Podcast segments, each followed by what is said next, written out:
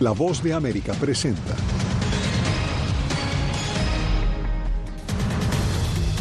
El expresidente Donald Trump obtiene una victoria contundente en Iowa al inicio del calendario electoral estadounidense. Tormenta invernal en Estados Unidos deja a millones sin electricidad y enfrentando amenazas de inundaciones. Nuevos ataques en el Mar Rojo elevan tensión en el Medio Oriente por el conflicto entre Israel y Hamas. Tenemos cobertura especial desde Jerusalén. Y tras la llegada al poder de Bernardo Arevalo, Washington anuncia programa para mejorar las condiciones de vida en comunidades rurales de Guatemala.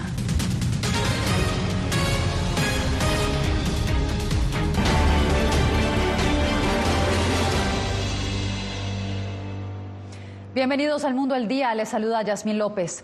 Una victoria irrefutable logró Donald Trump durante las asambleas primarias del Partido Republicano de este lunes en Iowa. Sin embargo, la disputa electoral sigue con los contendientes Ron DeSantis y Nikki Haley, pero también siguen los líos judiciales del expresidente. Jacopo Luzzi, ¿qué veremos de aquí en adelante? Bueno, Yasmin, a diferencia de elecciones pasadas, esta vez hemos visto que las encuestas se equivocaron, porque en Iowa los pronósticos fueron correctos. Trump ganó de manera aplastante, confirmándose como el candidato principal para enfrentar al presidente Joe Biden en noviembre. Al mismo tiempo, los oponentes de Santis y Haley no se rinden y buscan resultados mejores en los estados siguientes, empezando con Nueva Hampshire.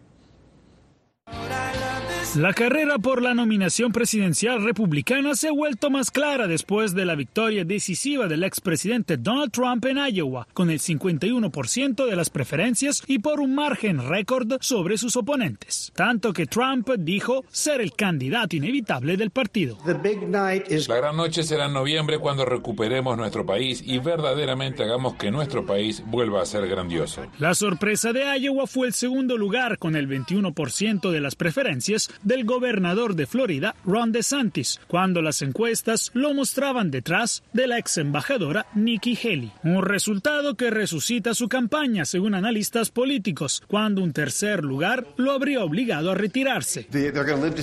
Van a vivir para ver otro día y seguir hasta Nueva Hampshire y Carolina del Sur, pero es difícil decir que puedan reclamar algo que uno podría llamar ímpetu. En una señal de la campaña venidera, Trump pasó de celebrar su victoria en Iowa a comparecer ante un tribunal de Nueva York por una demanda por difamación presentada en su contra por la escritora Jean Carroll. Todo este año Trump enfrentará casos judiciales, mientras el presidente Joe Biden reconoció que el exmandatario es su principal rival. Pero aquí está la cuestión. En esta elección siempre íbamos a ser tú y yo contra los republicanos extremos del MAGA. Fue verdad ayer y será verdad mañana. Iowa rápidamente reclamó un candidato, Vivek Ramaswamy. El rico empresario suspendió su campaña para presidente y respaldó a Trump después de su débil desempeño. El exgobernador Asa Hutchinson de Arkansas también abandonó la carrera este martes. Sin perder tiempo, Trump, DeSantis y Nikki Haley, que quedó tercera en Iowa, ya están en Nueva Hampshire, donde veremos, uh, Jasmine, una campaña enérgica de una semana que conducirá a las primeras primarias del país para ambos partidos el próximo 23 de enero. Jacopo, pues quedamos atentos de esta nueva jornada. Gracias por la información.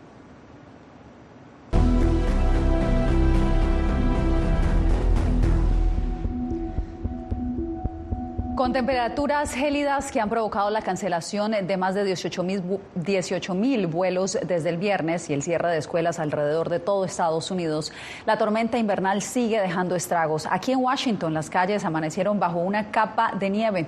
Jaime Moreno nos informa cómo transcurre la jornada. La nieve regresó a la ciudad de Washington después de dos años. Las temperaturas están por debajo de los 0 grados Celsius. La capa de nieve es de al menos 10 centímetros. Sin embargo, en otras partes del país es mucho más alta y las condiciones son más complejas por cuenta de los fuertes vientos que acompañan la nieve. La tormenta invernal continúa acorralando a gran parte de la población estadounidense. Por ejemplo, en Oregon, durante las primeras horas de este martes, 85 mil viviendas y negocios estaban sin electricidad. Las autoridades reiteran la necesidad de atender los avisos sobre cierre de escuelas, iglesias y negocios en localidades ubicadas hacia el centro norte del país. Pese a posibles mejoras de las condiciones, próximamente persisten las medidas de cierres de vías. Sé que son frustrantes. Es por eso que estamos tratando de ser específicos en nuestro enfoque, abriendo algunas de las comunidades, pero siendo muy conscientes de que todavía hay muchas ciudades de alto impacto que se están viendo afectadas en este mismo momento. Limitaciones como lluvia helada podrían retrasar la restitución de servicios como la electricidad o el tránsito automotor. Hasta tanto no persista el riesgo, las restricciones serán suspendidas paulatinamente. Residentes de lugares afectados por el temporal helado sopesan movilizarse hacia el sur del país si las condiciones lo permiten. Las temperaturas aquí son de 20 grados bajo cero, lo que sí se siente como 20 grados bajo cero. En Florida creo que hay 75 grados y está soleado entonces cambiaremos la nieve por algunas playas de arena. Las cuadrillas de despeje de nieve son desplegadas donde el clima lo permita para no exponer a los obreros. Simplemente sigue moviéndote cuando te estés calentando. Si te quedas sin hacer nada es cuando realmente vas a sentir el frío. Los edificios federales en la capital de la nación no abrieron sus puertas el día de hoy. De acuerdo con la plataforma flyaware.com, Tan solo este martes se contabilizaron más de 5.600 vuelos cancelados internos o internacionales en Estados Unidos por la tormenta. De acuerdo con el Servicio Nacional de Meteorología, es probable que las temperaturas mejoren en los próximos días, pero algunos expertos temen por otro frente de frío que descienda desde las llanuras del norte a finales de la semana. Jaime Moreno, Voz de América, Washington.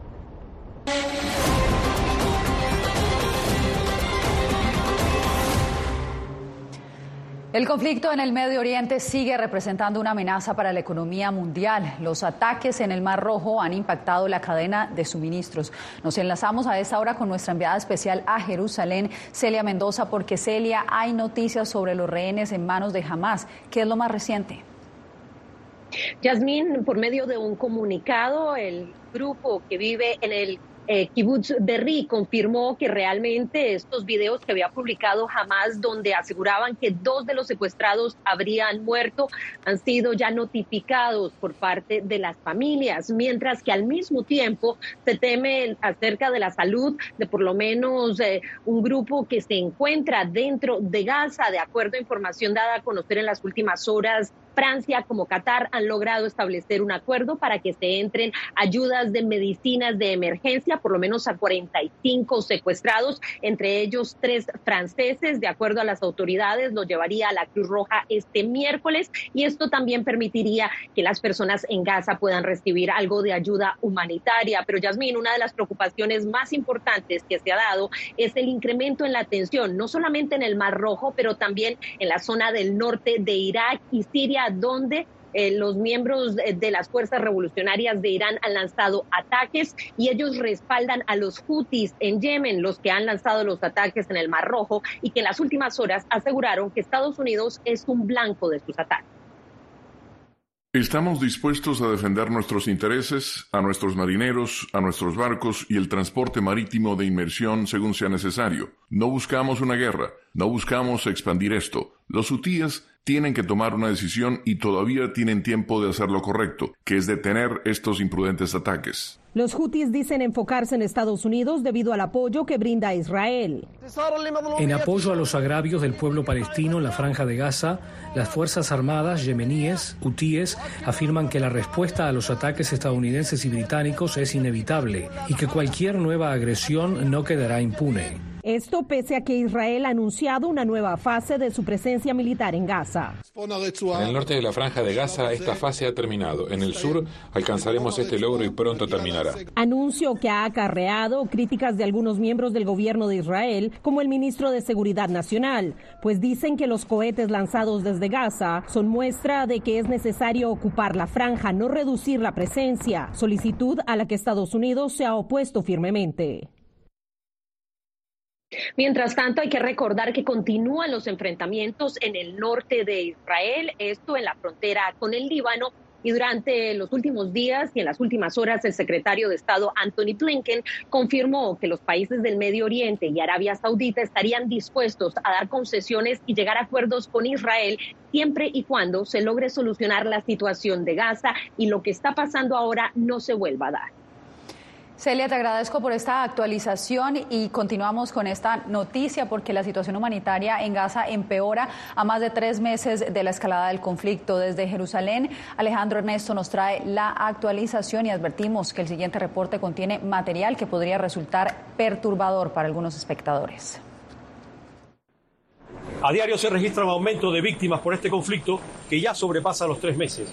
Alrededor de 23.000 personas han muerto en la franja de Gaza y según el Ministerio de Salud gazatí, más del 75% son mujeres y niños. En Cisjordania las cifras son también alarmantes.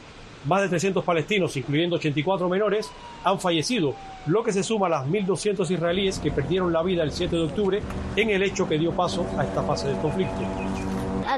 Jugar, estaba muy feliz con mi vida, pero ahora, cuando perdí la pierna, mi vida se puso fea. El número de heridos colapsa los hospitales y escasean los recursos para atender a los pacientes. No importa lo que haga, tienen impactos psicológicos severos. Sin contar a quienes tenían enfermedades preexistentes, como cáncer, o que enfrentan discapacidades que limitan su búsqueda de refugio. Teníamos una casa adecuada a sus necesidades, pero ahora todo es polvo. Gracias a reporteros que residen en la zona, podemos ver lo que allí sucede. El mundo debe ver con sus ojos y no con los ojos de Israel. Debe escuchar y observar todo lo que le sucede al pueblo palestino. Israel ha dicho que continuará hasta que todos los rehenes vuelvan a casa, mientras decenas de los suyos siguen en manos de Hamas y la yihad islámica. Cuando el gobierno israelí decidió poner fin a las negociaciones, entendimos que los rehenes habían sido abandonados. En Cisjordania, casi a diario hay redadas. Sus amigos resultaron heridos. Mi hijo fue hacia ellos, pero fue más duro para él. Lo mataron. Esta no es la manera de resolver disputas entre pueblos. Esas disputas solo se agravan y causan sufrimiento a todos. Las ayudas llegan a las fronteras, pero no siempre a los civiles. El agua potable escasea, al igual que el combustible para procesarla. No todas las enfermedades se curan y se multiplican los contagios. Y la guerra, en vez de acercarse a su fin, amenaza todos los días con expandirse, involucrando a más actores. Alejandro Ernesto, Voz de América, Jerusalén. El tema del conflicto en Gaza continúa atizando el debate por la libertad de expresión aquí en Estados Unidos. A pesar de ser un derecho constitucional, las declaraciones de las presidentas de dos reconocidas universidades han terminado en sus renuncias y hoy algunos piden regular la libertad de expresión en las instituciones educativas. Verónica Valderas Iglesias nos explica. Las presidentas de las universidades de Harvard y de Pensilvania renunciaron luego de que su liderazgo para combatir el antisemitismo en sus colegios fue puesto en entredicho tras una audiencia en el Congreso el mes pasado. ¿El llamar al genocidio de judíos viola las reglas de Harvard sobre bullying y acoso, sí o no? Puede ser, pero depende del contexto. No depende del contexto. La respuesta es sí. Y por ello usted debería renunciar. Claudine Gay sí renunció eventualmente tras las críticas y acusaciones de que cometió plagio, aunque ella lo niega. Los republicanos en la Cámara de Representantes ahora sopesan investigar a más universidades por temas que van más allá del antisemitismo. Ante las divisiones políticas, hablar abiertamente sobre temas como el aborto, la raza y la diversidad es cada vez más difícil, dicen los analistas.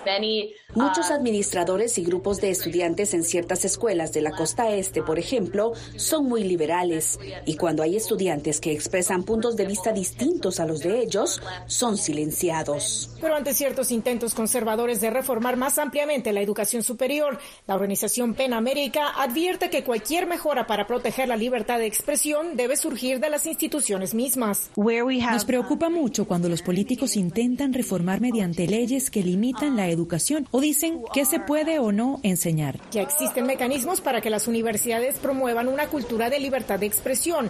Pueden organizar debates sobre temas como el aborto, la raza, derechos transgénero e inmigración legal e ilegal. Ello ayudaría, dice, a que los estudiantes entiendan la importancia de escuchar puntos de vista con los que no necesariamente coinciden. Verónica Valderas Iglesias, Voz de América, Washington.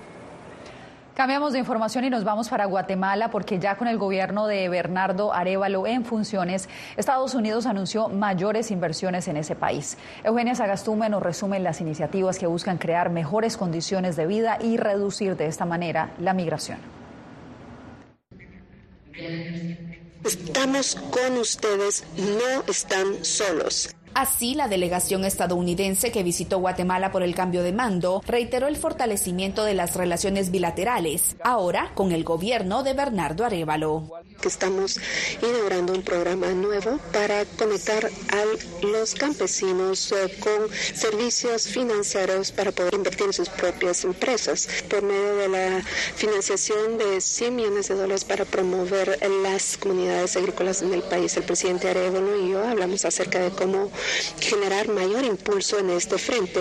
Mientras, aseguraron que como socio de Guatemala seguirán velando por el respeto a la democracia con la imposición de sanciones. Estamos dispuestos a utilizar estas herramientas en el futuro. La congresista estadounidense de origen guatemalteco, Norma Torres, indicó que finalmente se cumplió con lo que el pueblo decidió en las urnas. Miramos un grupo uh, de actores corruptos, uh, igual tratando de captar el poder. La democracia y los corruptos estaban haciendo esto. Y al final, ¿quién ganó? El pueblo, el pueblo que eligió a un presidente. Anunciaron también que se reunieron con la nueva ministra de Trabajo para considerar la ampliación de visas laborales temporales para guatemaltecos. Eugenia Sagastume, Voz de América, Guatemala. En instantes espere, migrantes sufren también el impacto de la tormenta invernal que vive Estados Unidos. Tendremos el informe desde la frontera con México.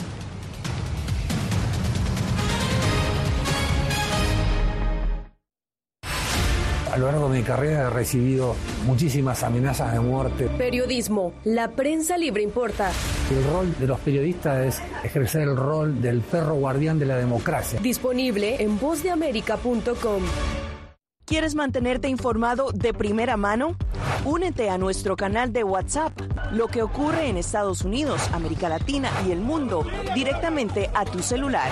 Escanea el código que ves en pantalla y conéctate con las noticias para recibir información veraz y balanceada. Noticias de última hora, reportes originales y verificación de información. Porque en La Voz de América, la prensa libre importa.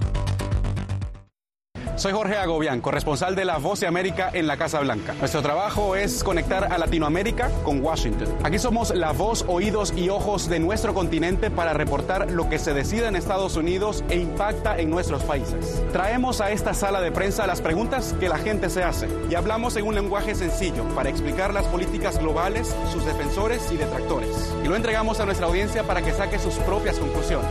Porque en La Voz de América, la prensa libre importa. Nosotros no somos ninguna oposición. La prensa no es ninguna oposición.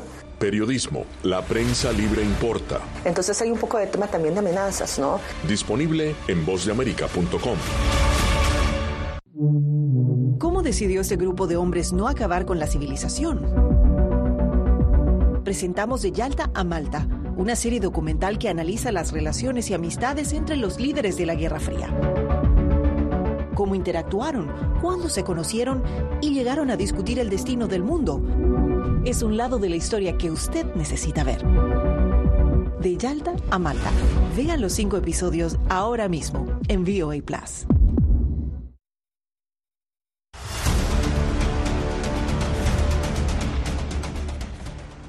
Las temperaturas severas que azotan a Estados Unidos también han llegado a la frontera norte de México y golpean a los migrantes que permanecen en albergues mientras buscan llegar a este país.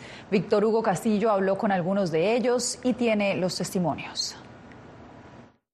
Mi país no es así, aquí se congela uno. El frío cala hasta los huesos, dicen migrantes en este albergue de Reynosa, México. Ando tres pantalones, ando tres suéteres y tres gorros. La frontera noreste de México registra temperaturas por debajo de los 0 grados centígrados, por lo cual organizaciones civiles y religiosas entregan ropa de invierno y mantas térmicas de emergencia. No es un clima al cual nosotros acostumbramos, nos congelamos, pero así sí se siente caliente, bien rico. pero bueno, es una nueva experiencia y sí, eso nos ha ayudado mucho. Pero la masa de aire ártico trae otras preocupaciones. Las eh, gripes, eh, las calenturas, los niños que, que no están preparados para para recibir este frente frío. Estamos coordinándonos con los centros migratorios que tenemos con apoyo municipal para poder crear las mejores condiciones en estos próximos días. Con el operativo Carrusel, Protección Civil, Tránsito y Vialidad, así como bomberos, brindan la facilidad de llevar a las personas a los albergues debido al intenso frío. Estamos buscando también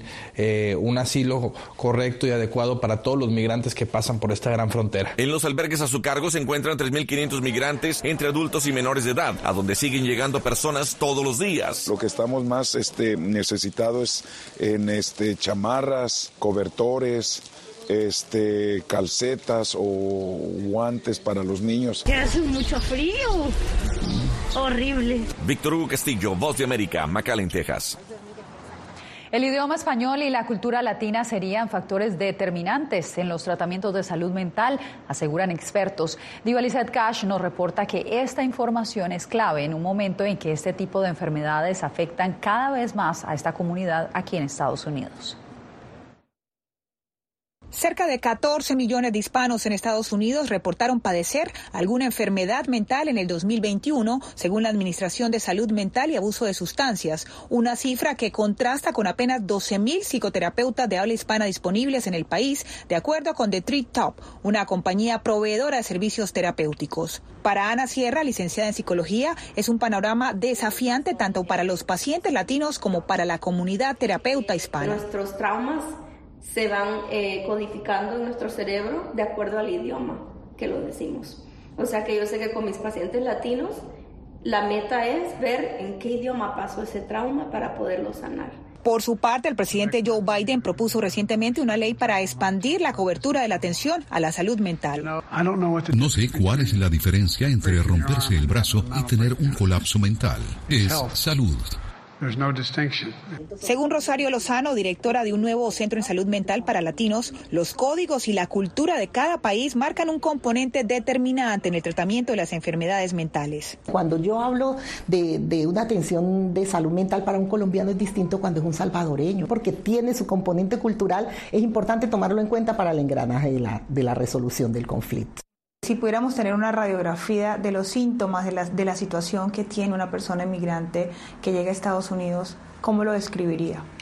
Todo ese estrés que significa llegar a un sector que uno no conoce un nuevo idioma, una nueva cultura y hasta una nueva alimentación genera algo que se llama un bioshock. Ese biochoc altera toda la emocionalidad, hace unas descargas de, hormonas que generan una situación muy especial de las personas. Diva Lizette Cash, Voz de América, Washington. En instantes, contaminación de playas causa preocupación en ciudades turísticas mexicanas. Les contamos de qué se trata.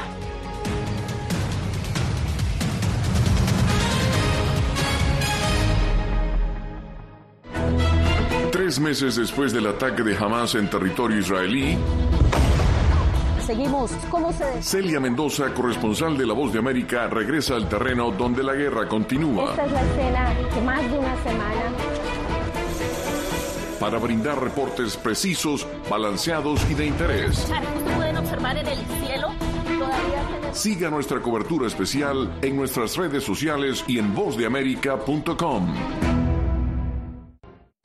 El crimen organizado asesinaba a los chicos y luego cremaba los cuerpos. Periodismo, la prensa libre importa, una coproducción de La Voz de América y Latina. Sí que es complicado hablar acá de libertad de expresión. Disponible en vozdeamerica.com. Soy Diva Cash, periodista y presentadora de La Voz de América. Ir más allá de la noticia, escuchar las voces de las minorías y de las comunidades más vulnerables para informar sobre sus necesidades y logros es mi pasión. Desde Washington, visibilizar la diversidad étnica de Estados Unidos y de la comunidad hispana es parte de una pasión que compartimos en La Voz de América, donde la prensa libre importa. que empiecen a callar a periodistas, que empiecen a callar medios. Periodismo, la prensa libre importa. Una producción especial de La Voz de América. Porque al final lo que está en juego no solo medios de comunicación, sino la democracia de un país. Disponible en vozdeamerica.com.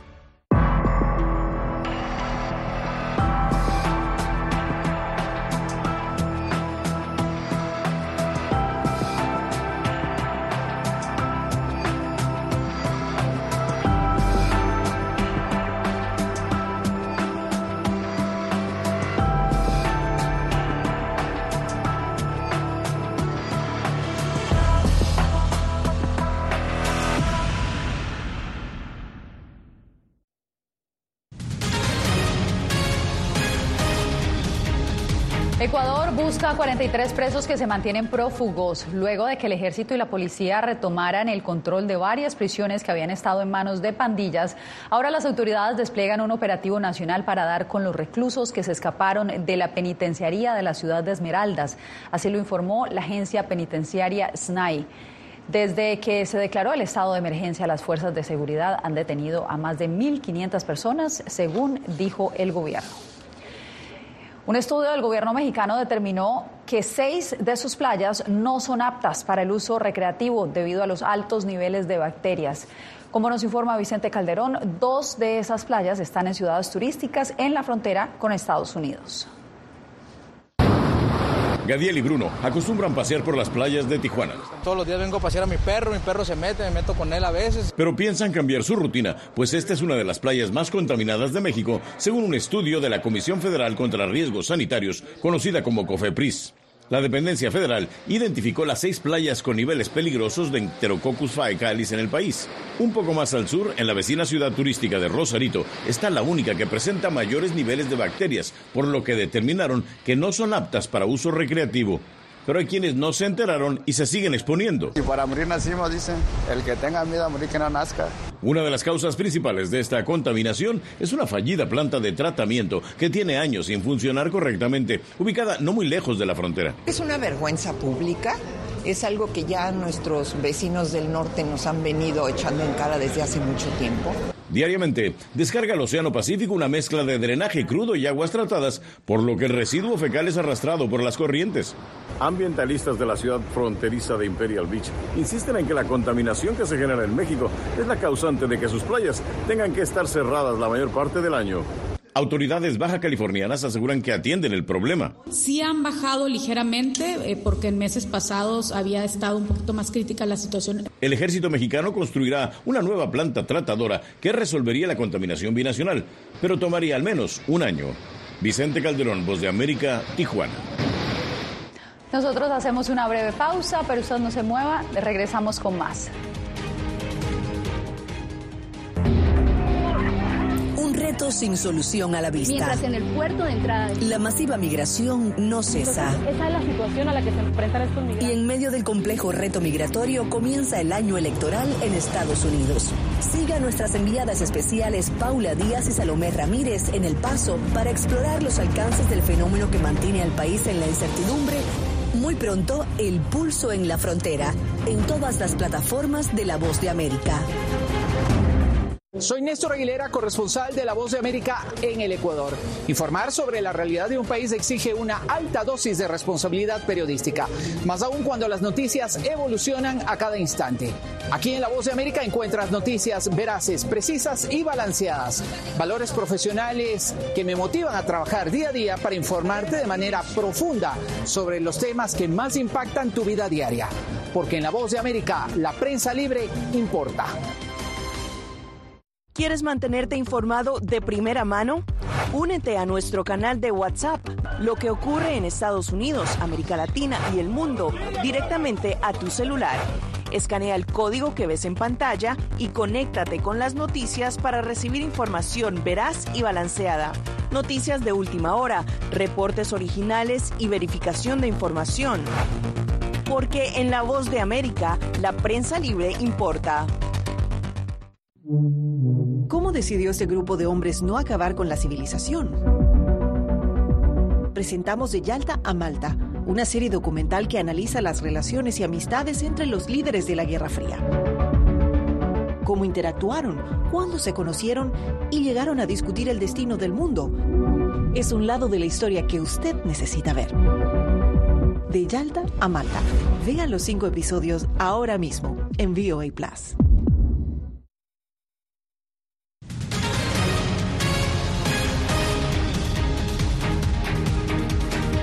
Regresamos para cerrar esta emisión del Mundo al Día aquí en la capital estadounidense, donde tras la tormenta invernal decenas de personas llegaron hasta la explanada nacional. Muchos terminaron en una divertida guerra de bolas de nieve y otros armaron figuras. Lo cierto es que esta imagen no ocurría desde hace algún tiempo, pues se trata de la primera gran tormenta de nieve desde hace al menos dos años. Con esto me despido por hoy. Les informó Yasmín López.